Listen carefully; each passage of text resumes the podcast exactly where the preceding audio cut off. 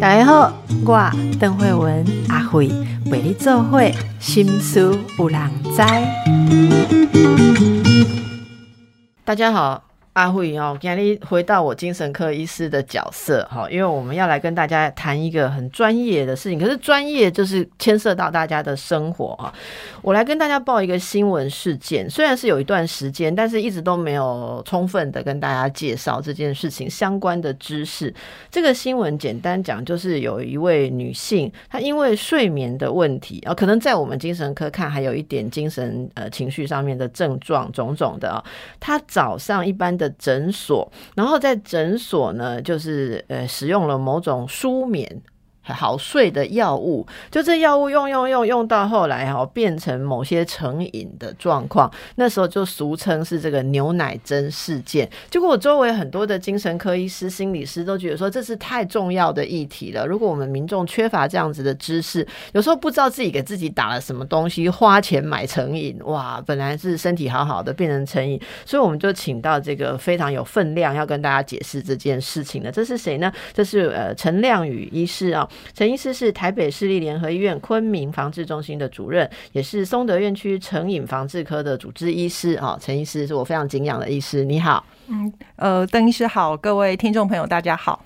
陈医师也知道这个新闻嘛？是是，所以这个这个新闻事件哦，据说就是。我们所谓的呃经济能力不错的一位妇女啊，那人家会说贵妇，因为她去做这个是一种很昂贵的疗程吧，哈，就是睡不好，然后她去诊所被诊所的医师应该是推销舒眠疗程，在二零一八年四月五日到二零二一年一月二十二日之间，根据她的记录。被施打了四百八十五次所谓的 propofol 哈，就是俗称牛奶针的这个药物啊。那这个打了这个药物之后，呃，是会就舒服好睡，还是怎么样？总而言之，他会重复的回去接受哦这个东西。那后来出现药物成瘾，然后精神的一些状况问题，就事情就被爆出来。哎，这个是一般这种私人诊所。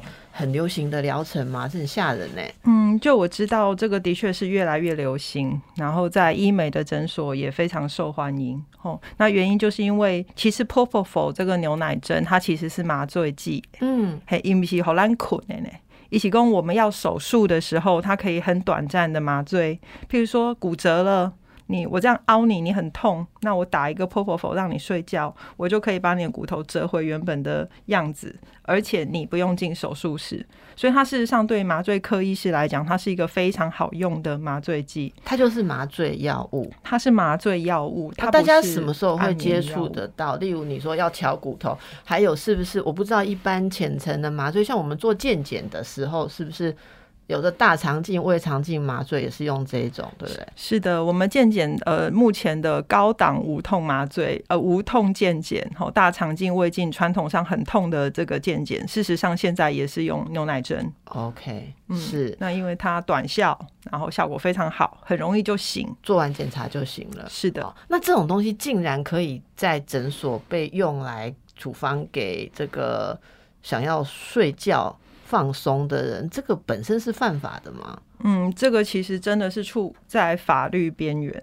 一般来讲，失眠或严重失眠，标准做法是找精神科医师，我们去看说你背后是不是有忧虑、焦虑，甚至更严重的，搞不好是躁郁症等等的状况，然后。失眠常常只是一个表面的象征，但是因为坊间现在提供这种说我就是快速处理你的失眠，而这样子的疗程被包装成很贵妇，然后很高档，然后你可以睡一个史上从来没有经历过最好的觉，但是他却没有喂教说这个其实是一个高度成瘾性的麻醉药物，他。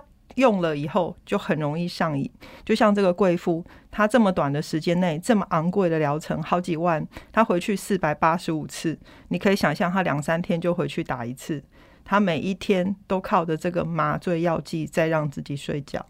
终于到了有一天，他整个人生都精神恍惚。那后来呢？因为他是一个镇定剂，那最后就是呼吸抑制，然后就死亡。所以我看到这个新闻的时候，我其实是觉得是一个非常悲伤的、非常悲伤的故事。因为这样子的贵妇，她如果走所谓正统的医疗，甚至我们健保都有 cover 的医疗，事实上，也许她的后面的治疗路程可能不会长这样。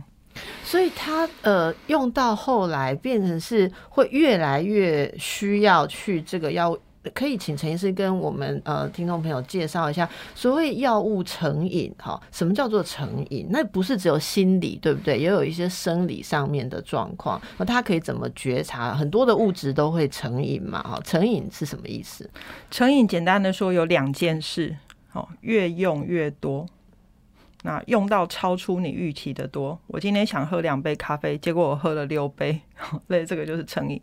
第二个事情就是用到失控，嗯，比如说，呃，我因为这样子，我早上上不了班，我原本是个表现很好的人，可是因为我对这些东西上瘾，所以我早上还在恍惚，我必须跟老板说我迟到一个小时。那所以成瘾基本上是一个越用越多，或频率越来越高，或者是会用到失控的一个。呃，很常见的疾病，应该这样讲。那人什么时候像这样子的病人，他遇到一个成瘾物质是高度会成瘾的？可是我在想，他可能没有被告知，就是说这样的贵妇，她去找牛奶针来睡觉的时候，对方可能没有跟她说，你这个有可能会越用越多，你只有在什么状况下可以用。结果他变成三天两头回去，在这么短的时间，他打了四百八十五次。一个正常人不会在两年内有四百八十五次麻醉经验吧？太可怕了，我觉得太可怕。是那 所以说，在这样子的状况之下，我想根据这样子的媒体报道，这个贵妇相当可能她已经走到成瘾的路，没有这个药就不行，没有这个药就完全睡不着，甚至呢会坐立不安、手抖、发脾气、焦虑等等所有的症状。所以家人可能就只好也让她再回去继续用这样昂贵的疗程。一开始可能是一个礼拜打一针，后面可能两三天打一针，频率越来越高，然后呢，日常生活的表现越来越失常。所以临床上我们看到的成瘾，像他这样子的状况也是有的。可是这个我很困惑的是说，这种东西打了就睡着啦，然后不是很快就醒来了吗？那这个对他的睡眠到底是有什么？这怎么会算算是处理睡眠问题的方法呢？嗯，要跟邓医师报告。其实邓医师也是我非常敬仰的，我们精神科的这个呃这个医师嘛。吼，那事实上我们在给病人安眠药或者是呃抗焦虑的药物的时候，我们会很注意病人的成瘾问题。对，那绝大多数的安眠药跟抗焦虑的药，也不是吃了马上睡。是，那这样的开法才是正确的。吼，没有要你吃一分钟就睡。对。可是呢，Propofol 这个牛奶针呢，它会让你一打就睡，睡得非常非常沉。那跟我们一般病人吃安眠药、焦虑药的这个睡觉的深度还是不一样的。所以他打了就在诊所睡，是不是？对。那我也认为说，有些人可能打完就比较放心的，就会让他回去。但是我知道这些疗程，有些人打完会让他在诊所睡。的确是这样子，然后他可能起来就觉得说啊比较放松，所以这个真的我们说底下可能有一些焦虑或这些情况了哈，所以大家其实有这些问题的话，真的需要要找到是这个专业的。医师哦，专业医师，可是其实成瘾问题蛮复杂的哦。刚才有一句话有蹊跷，就是问到陈医师说这样没有违法吗？你说这是有有点触碰到呃合法的边缘啊？为什么它只有在边缘，而是可以发生的行为呢？其实理论上，如果政府要大量管制的话，它其实是不应该发生。那只是 p o p o f o 加上这个我们的贵妇，她体内有验出 K 他命，对不对？嗯。所以事实上，牛奶针加上毒品 K 他命，它在某个特殊的情况，譬如说在欧洲、美国有高度创伤的经验，你人没有办法很激动，你没有办法冷静的时候，你是可以短暂一两次先采用这样的流程，让病人先冷静。然后醒了之后，我们再来回谈。国外是有这样做，所以我认为目前就是有点在取巧。明明是在那种极端状况偶尔才能够使用的，却在台湾变成常规的提供给那些呃想要好好睡一觉的焦虑的、忧郁的，呃，不管是贵妇啊还是一般人，然后没有告知对方这个背后高度成瘾的这个可能性，然后导致了这样子的一个悲剧。是，所以我们也希望借由今天的讨论，大家可以多一点呃专业的知识哦，就是。至少你身边如果听到有人去打这样子的东西，说哦那很好睡或什么，你有一个警觉，呃，不要之后发生憾事。我觉得这个是对于。呃，其实成瘾防治是一个很复杂的议题啦，哈，有有时候只有从法治或者是医学的层面真的是不够的。我觉得大家对于这个问题的觉察其实非常重要。就刚才您讲的这位，呃，后来他是死亡嘛，哈，死亡之后他的母亲继续上诉，最终这个呃法院是认为说这家诊所的医师有违反医疗常规，是侵害了这位女性的健康权，所以有呃评估了一下相关的医疗费跟。这个精神慰抚金，最后是判说要赔偿这位女性的母亲六百三十二万元。好，这是那时候的一个状况。可是我我觉得，其实对任何人来讲，这个。六百三十二万元真的是没有办法，呃，弥补什么东西。特别如果他过程中他根本就不知道，没有被告知他的后果。其实这个回溯一下，陈医师，你知道有一些有名的人，据说那个 Michael Jackson 也跟这个有关，是不是？是没有错，他是长期也是用这个哦。对，呃，因为 p o p o f o 母牛奶针这个事情可以很快速的让你睡觉，减轻你的压力。可是他成瘾性很高，所以对于那种非常高压力的艺人，尤其是这种世界顶尖舞台的艺人，他其实是要求他的私人医师一直帮他打牛奶针。那他的那个私人医师，事实上是成为美国历史上第一个被用二级谋杀起诉的医师，而不是用医疗过失。那所以这样，刚刚那位贵妇小姐的医生算判的算客气了嘛？他是算医疗，嗯，违反医疗常规，不是杀人哦。而且经费其实蛮低的，因为他打四百八十五次，应该不止六百多万。对啊，所以我们看到的。但是 Michael Jackson 那个帮他打这个医生是被控二级谋杀罪。是的，所以在美国掀起了非常庞大的讨论，说，哎，他是医师，为什么这个不是医疗过失？为什么说他是二级谋杀？那核心的判决的关键点就在于说，哦，他其实知道他已经上瘾，可是因为我是你的私人医师，你是我的老板嘛。你坐直升机全世界飞，我就是跟着你飞。哦，私人飞机这样，所以呢，当老板需要的时候，我明知这危险，我还是提供给你。那最后，老板同时是我的病人，就因为这样子过量呼吸抑制，然后死掉了。所以最后，他的私人医师是被判决二级谋杀。哎，其实这个，我觉得未来在我们这边应该也会有一些在法律上更多的。思考哈，包括我们刚刚就讲到两个法律的环节的问题。第一个是使用这一类麻醉药物哦的的规范，好，然后第二个是民众的所知的权益，以及这到底算是杀人好。还是医疗过失，这都是不一样。其实大家就听一听这种事情，从过去到现在一直在发生哦。大家现在很关注那个 K-pop，对不对？南韩女团，这个女团，哎，陈医师不知道有没有在追女团哦？陈医师比较年轻，这个叫 Brown Eye Girls，这这个这个团我不太晓得，你知道吗？我我我，嗯，棕色眼睛的女孩哈，Brown Eye Girls，她成员里面有一位应该也是很有人气的，说叫孙佳仁，她也被爆出来说她。可能有注射牛奶针而遭到起诉，而且开罚了哈。呃，他自己使用也会被罚。是，如果我们现在这边的法令，民众自己使用，我去使用非法药物，我也要，我也有轻责，是不是？是因为它其实是管制药物，它必须是医师处方下才能使用。嗯，那医师处方它是麻醉药物，它在台湾就只有一个身份，就是麻醉剂。我们去做无痛大肠镜会用到它，哈，我伤口有伤口要缝，缝的时候我会哭，所以轻轻的麻醉剂，它不是来用人用来让人家睡觉的，嗯，所以如果我不是医生处方，我自己用任何管道弄到这个针，我就是等于非法使用管制药品，非法持有管制药品，非法取得管制药品，而且非法使用管制药品，那就是等于像人家讲的什么贩毒用毒。的毒品的是是算这个条例吗？他会在管制药品那边，他目前没有放到毒品里面，可是还是会有法则。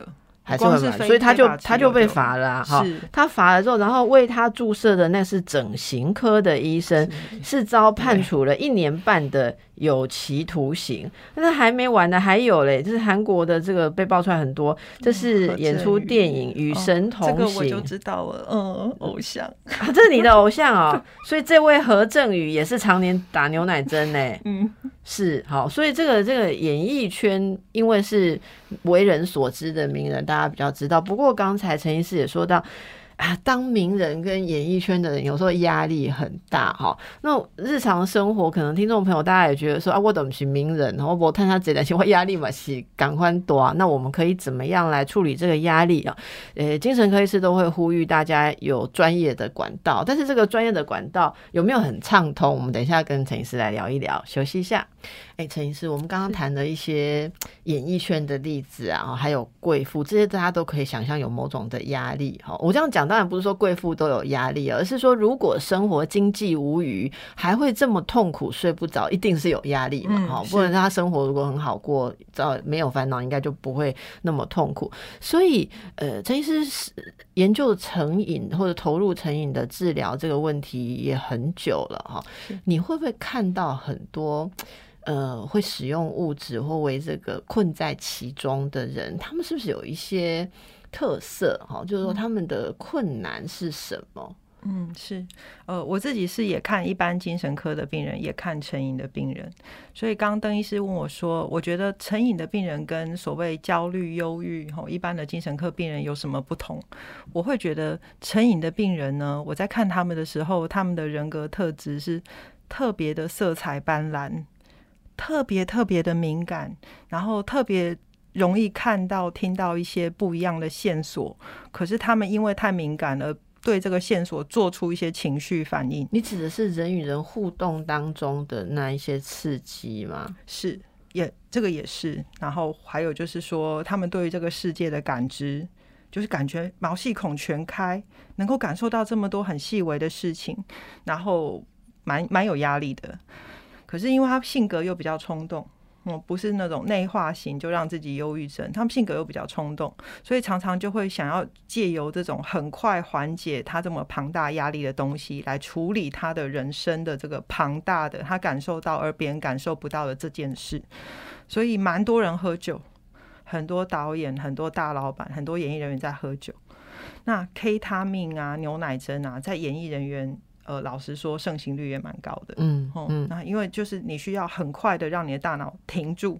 这样子，那其他的成瘾病人，我看到的就是，我简单的说，我觉得他们特别特别的色彩斑斓，所以蛮多人会问我说啊，你好好的精神科医师不当，为什么要走成瘾科？对我也很想问你这个 问题。然后其实其实当成瘾科医师是非常享受的，就是你会看到很多色彩斑斓的人生。你意思就是说，他其实是很精彩，甚至说很敏锐，对不对？好像我遇过的几位，那种那个感官是全开的，是毛细孔。全开，然后他会 sense 到一些别人 sense 不到的事情。可是刚好他性格有一些冲动的特质，所以他会用这些物质来很快的缓解他感受到了这件事。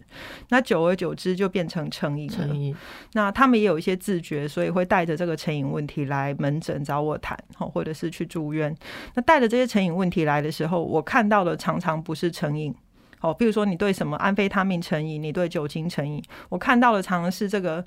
安非他命酒精成瘾，下面那个冰山底下的他的这些，呃，非常混沌的世界，而且是色彩斑斓的。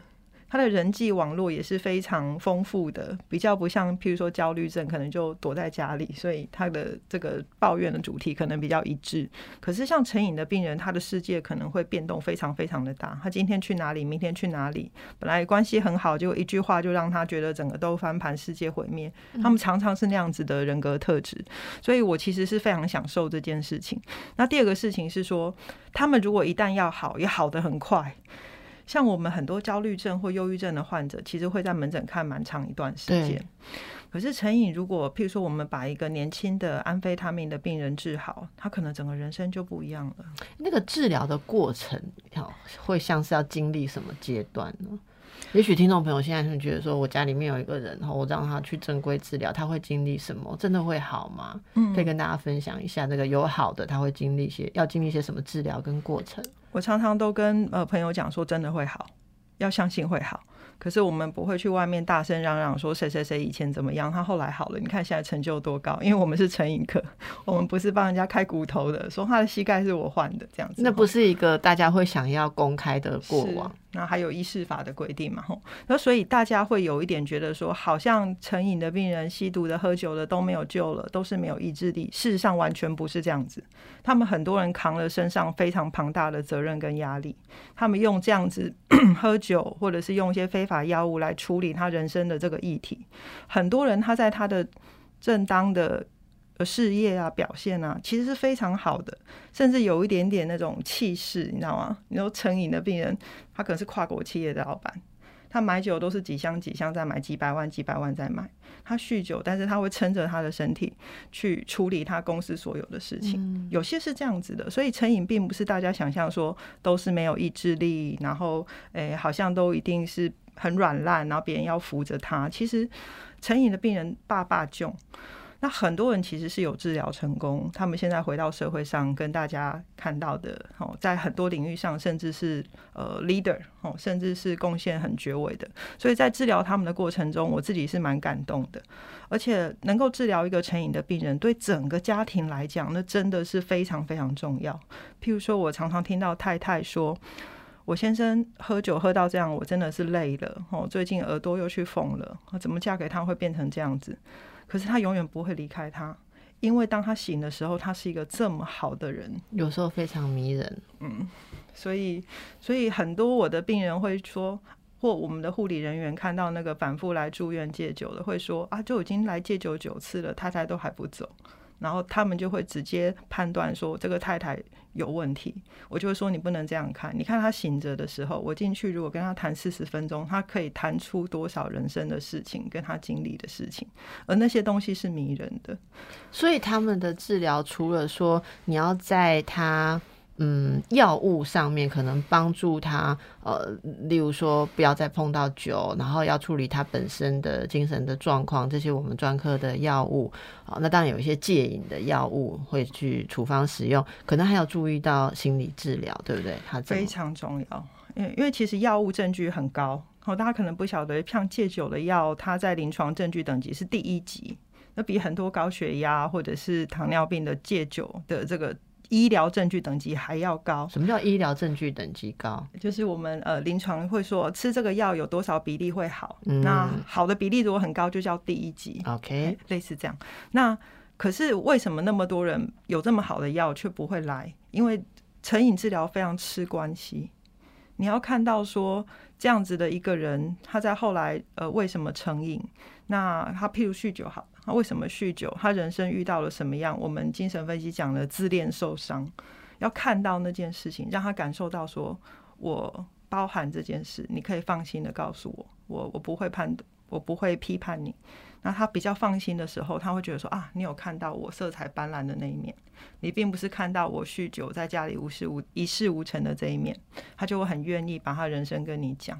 这个时候我们治疗就可以进去。嗯，哦，药物归药物，我还是会跟他说，哦，这个要吃药，每周回诊要抽血，这些东西我都会做。但是第一段让病人愿意跟着我，真他们有点像跟着治疗者，说我把我人生最幽微暗谷、合法非法的事情都告诉你。其实是因为我们看到他那个色彩斑斓的那一面。可是成瘾的患者，当他走到末期，很多外面的人只看到他。呃，烂醉如泥，崩坏、崩坏的那一面。所以，当你我们抱着这样的眼神去看他的时候，这么敏感人他知道，所以那个治疗会进不去。所以，其实蛮多综合医院的医生会问我说：“哎，奇怪，你们的药我们也有啊，为什么？就是我们病人留不住啊？我们说 keep 不住啊？我这样讲我不好意思，可是的确是前面要动用非常多心理治疗的方法。”其实，在心理治疗的圈子这边，我所知道的，因为我可能比较在心理治疗的领域里面，其实很多的治疗师会很害怕这一类的个案，你知道吗？那个害怕哦，我我我举个例子，我我很年轻的时候，应该是二十几岁要考专科医师的时候。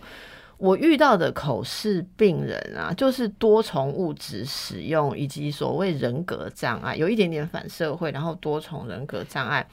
那个抽签抽到的时候，真的吓死了，因为基本上一个二十几岁的。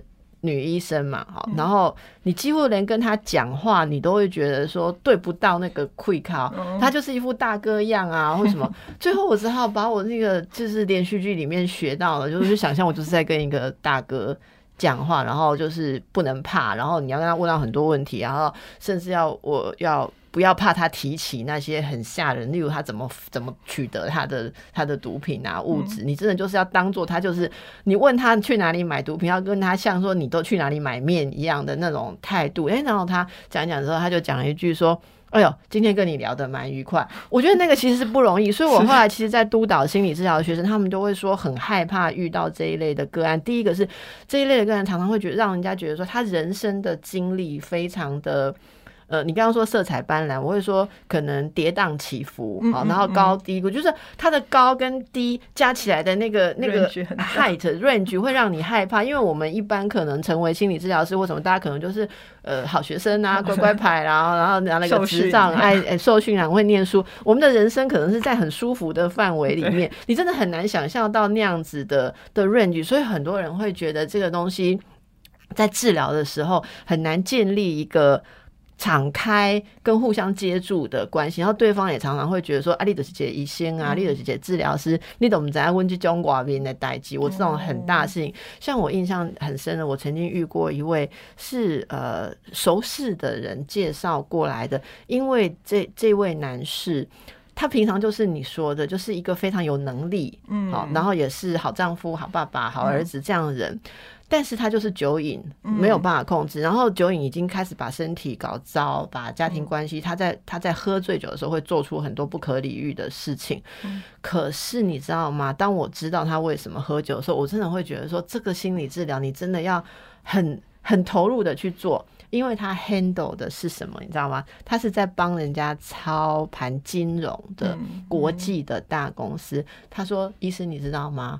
我每天经手的。”是千亿、百亿这样子的美美金的的东西，然后有多少投资人的命运是在我的手上？然后我就回，我还回去看我们精神科不是有那个职业压力平等，我我没有办法区分是他的压力比较大，还是你知道我们的历史当中是说飞机塔台的操控员，你知道飞机塔台那个以前还要人力操控的时候，那个飞机进来你要怎么分配？哪一个飞机现在绕三圈要降落什么？你如果没有弄好的话，飞机是会撞在一起坠落。那个其实，在那个职业压力评比里面是非常非常高的，我印象非常深，因为我曾经有一个朋友是做，就是有有短暂的做过这个工作，所以我说那个。有今天我会想要讲这个是，我觉得听众朋友们，如果你周围或是家人，好，也许有一些看起来非常高功能，但是他就是有物质滥用的问题，或者其实他已经物质滥用到他没有社会功能。我觉得我们可能要有一个正面的想法，说这些事情是可以得到协助的，而不是就是说他们就是坏掉。我常常会听到就是说他就坏掉了，尤其我们老人家会说，哎，都派起来，林就应该派起来，因为喝到后来脑子真的会坏掉。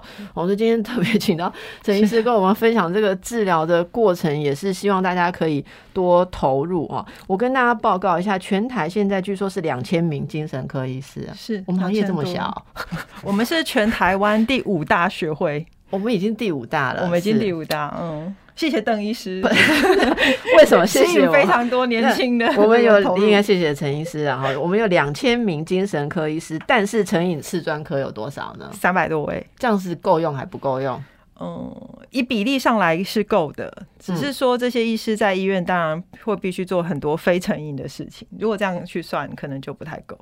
哦，就是你们平常还是有一般的业务基础的嘛？那成瘾次专科会接受很多一般精神科医师，次专科就是会受更专业的训练，对不对？例如说有一些可能成瘾的整个药物的这个治疗的疗程什么，虽然我是有照精神科医师，可是我的经验可能就差成医师非常的多。这就是大家要找到这个专科的的医生。好，那大家像刚刚讲的，如果有家人朋友，其实我觉得职场我们应该要呼吁一下。其实职场通常同事都很清楚他是什么问题，因为我我们说成瘾一个很重要的定义，社会功能出状况，社会功能有没有出状况，同事比家人还要清楚。哎，各位，你们的老板可能很多都有成瘾的问题。我昨天才去，等一下，我们让大家休息一下，哦等一下听陈医师的例子哦。哈，好。好，刚才问到陈医师说，这个有三百，我们国内有三百多位，因为应该要乐观一点，说已经有三百多位呃专业的精神科医师投入成瘾次专科嘛。是哦，那你们的这个心情如何？呃，首先我们觉得就是还还是很谢谢政府，因为这个事情真的是要政府支持，因为他健保是不给付的嘛，戒酒啊、戒毒品啊，在药物的部分，呃，事实上都是要自费。所以后来我们为了鼓励病人来就医，除了我们出来节目大声倡议之外，政府也有给予这个经费。哦，酒瘾的治疗。一人一年有四万的经费，药瘾的治疗一人一年有一万五的经费。那在这几年这样子的状况之下，就医的病人变多了，我们就更有底气吸引医生来投入这一块。不然年轻医生会说啊，我学了这么多各式各样的毒品，对，没有病人，只有最难的会到我手怎上，么会没有怎么活下去？有啦，只是很难接触到那个，他不会，他就不会来，对，就其实这是牵涉到很多，包括说标签啊或什么。你今天走进一般的门诊，你挂号的时候，就众目睽睽之下，护士就会问你说你什么问题？如果这种东西还存在，难道我要说我就是成瘾，我误食单瘾，我是酒鬼或者吸毒吸毒？这是没有办法说。所以我觉得那个那个管道现在是有比较，我不知道就是比较体贴或精致的流程嘛。假设我们现在听众朋友听到，可能等一下就有人写信来问啊，嗯说呃我老公其实他就是有酒瘾的问题，嗯哦我可以怎么做？我要去哪里？是，呃，像目前我自己的做法是，我是开一般精神科。那我的其他病人跟酒瘾的、跟药瘾的，其实全部都是挂一般精神科来看我，他就不会觉得说，哦，我是看成瘾防治科，转世界拢知影我不是食毒，啊不我就是啉酒。他们就那个标签化会比较比较低，这是一个做法。那当然，在整个整间的流动系统，譬如说我们的护理人员不会叫病人名字啊，等等的，我们有各种体贴的做法。因为譬如说你来看精神科，就直接某某某十六号，哇，有时候某某可能是名人啊、我连看妇产科，他们大声叫我的名字，我都会有一点点那个。对所，以精神科是不能这样做的，所以这些细致的流程都会帮忙处理。那呃，也请病人绝对放心吼。像很多人问我说，那假设我安非他命上瘾，我没有被警察抓到，但是我主动的觉得想治疗，想治疗，会不会被医院通报到警察局去？欸这个问题很重要，大家听好了哦哈、呃答案是不会，不会，啊不会吗？是我们修法了，修法就是我们要鼓励成瘾的人来就医。那你来就医，然后我通报你去警察，让你去关，那没有人会来了。哦，这是什么时候修的法呢？四年前，四年前，所以这四年来，呃，如果在嗯、呃应该怎么讲说？既然你没有在日常生活当中被因因为这个用毒的犯罪行为被抓到，你并不会因为走进医疗。嗯医疗并不会去通报你，我们有这样子的一个空间，鼓励大家就把它治好，这样是子的，。是的。所以它适用于呃，像你刚刚讲的，包括毒品或者是管制的药品如果有这些滥用，大家都可以自己就先去治疗，是对不对？所以我才会说我在门诊听了很多合法非法的事，譬如说他们会说他怎么样上瘾，用了什么，用了几次，那我们就把它当成医疗问题在处理。那唯一我们医院会通报的就是说，你来医院用，躲在医院里面，在我们的厕所打针，现行犯。这个就只好行的通报，你不是来治疗，你是来躲在医院 是是用的话，这这这是不行的。对，所以多年来只通报过这种。所以呃建建立一个好的医病关系，在这件事上是需要更大的信任基础。我其实觉得心理治疗最重要，我也跟蔡荣玉医师这样说，因为后面的成瘾治疗的很多所谓医疗的指引、药物的证据、什么阶段用什么药，其实都非常清楚了，所以这三百多位都会。所以我们觉得关键的差异是怎么样让病人放心的把他这些所谓的幽微暗谷，甚至狗屁倒灶、合法非法的事情告诉你，告诚实的告诉你，哎，医师其实我有用，哎，医师其实我有喝。我太太不知道，那我们可不可以私下谈？那我们针对这个事情再持续来处理，那样子的治疗情境是舒服的，这样子才可以有机会我们陪伴着他一路往前走。那我看到很多康复的个案，哇，他们功功能真的很好，他甚至有些是很有人生智慧的。是，我想如果是像职场或什么，其实大家对于这些东西有正确的了解，多一点的呃支持跟包容哈，不要说像职场，然后我知道说，哎，嗯，假设哦你有这样什么状况，像我有一些个案心来心理治疗说要请假，嗯，有有些心理治疗是没有办法都提供晚间或者假日的时段，就是有时候偶尔要用到假来做心理治疗，我就有很多个案就是说我就不做了。因为我讲我要我我如果 routine 的要请假，人家就会知道我已经在做一种类似疗程的事情，然后问起来，然后我也不想说谎，人家就会知道我有问题，然后呃就会在莫名其妙的状况下被裁员，尤其是之前景气不好的时候，我觉得大家可能也是可以比较如实的，就是比较公允的来看一下所有这些状况。好，那呃其实这边我有看到那个有想要问陈医师的是说，你为什么会？投身成瘾防治，刚刚你有讲过，说你是欣赏而且喜欢可以跟这些人深度工作哈。那据说你是在住院医师的时候有过跟一位安非他命的使用者哈有过接触，有激发你想要做更多，是不是？是，呃，我那时候是呃认识一个年轻的患者，他是安非他命精神病。所以他就一直说绿光照着他，大家都要害他呢，有暴力倾向。那没想到他一旦住院一个礼拜，那个药退了之后，他其实是在病房啊，老奶奶那个视觉失调症盘子扶不好，他自己跑去扶他，然后帮很多病友舀汤。那个时候我就觉得，这这怎么跟我人生印象中会吸毒的人不一样？因为在走进精神科之前，我对吸毒的人的看法跟大家没有不一样。那当时我就看着他，想说：“哎，这个反应好特别哦。”那我是他的住院医师，我就跟他多会谈。那他那时候人已经醒了，他就开始讲他人生的历程啊，爸爸怎么样啊，小时候上吊，那妈妈在菜市场怎么样养他，他怎么样的碰到了这个东西，那大哥照他，他就开始越用越多，用到后来有这些状况。那他在病房跟护理人员跟我们的相处也都很好，所以当时我觉得。呃，做成瘾这一块，事实上对于社会的不平等也有一些些弥补的作用。因为如果他今天是长在比较不一样的家庭，哦，他可能就不至于是一路走到这样的路。对，那后来那个个案治疗的蛮好的，我记得他的妈妈一样在菜市场，还要去人家家里帮佣，因为就是很辛苦的一个妈妈。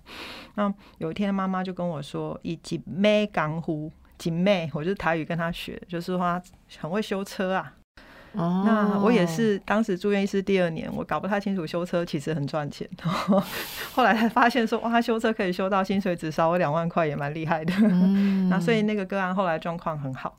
那当时就让我觉得哇，原来吸毒是这样的事情。那原来治疗可以长成这样。原来这个家庭从原本天崩地裂，妈妈觉得过不下去了，邻居都排挤他，然后他也觉得有点。精神病嘛，吼，整个家庭都不一样了。然后那个时候我就觉得好，所以我住院医师第二年就觉得我要做成瘾科。其实我觉得这真的是一个不容易的投入，就是说说起来很鼓舞哈，但我们都知道里面实际上的困难有多少，尤其是这一类的个案，他会。呃，挑战治疗者，挑战我们，你会遇到很多社会环节，甚至是法律的环节、社会福利的环节的无奈面呢，哈。那这个部分就呃，非常希望大家可以一起来关注。如果我们能够对成瘾这样子的，应该说。它其实像是一种疾病或者一种精神问题，哈，能够有呃好一点的觉察，那多一个人了解，就多一只手可以去拉住他们，好，那医疗或是专业是是在那里的，可是门要接佛的进来，这个就是真的要靠大家，好，靠我们所有的这个大众啊，听众朋友，我们的观众朋友。那我今天真的非常感动，就是陈医师也是非常忙碌，好，今天来跟我们这个这个巨细靡遗。的跟我们解释，那希望有机会有问题的时候，可以再请教陈医师。那大家也多关注一下哈，我们有这个成瘾专科的精神科医师，好，多鼓励你身边的人，多拉住一个人，就是帮助一个人，一个家庭，也是我们的社会。谢谢陈医师，祝福大家，谢谢听众朋友，谢谢。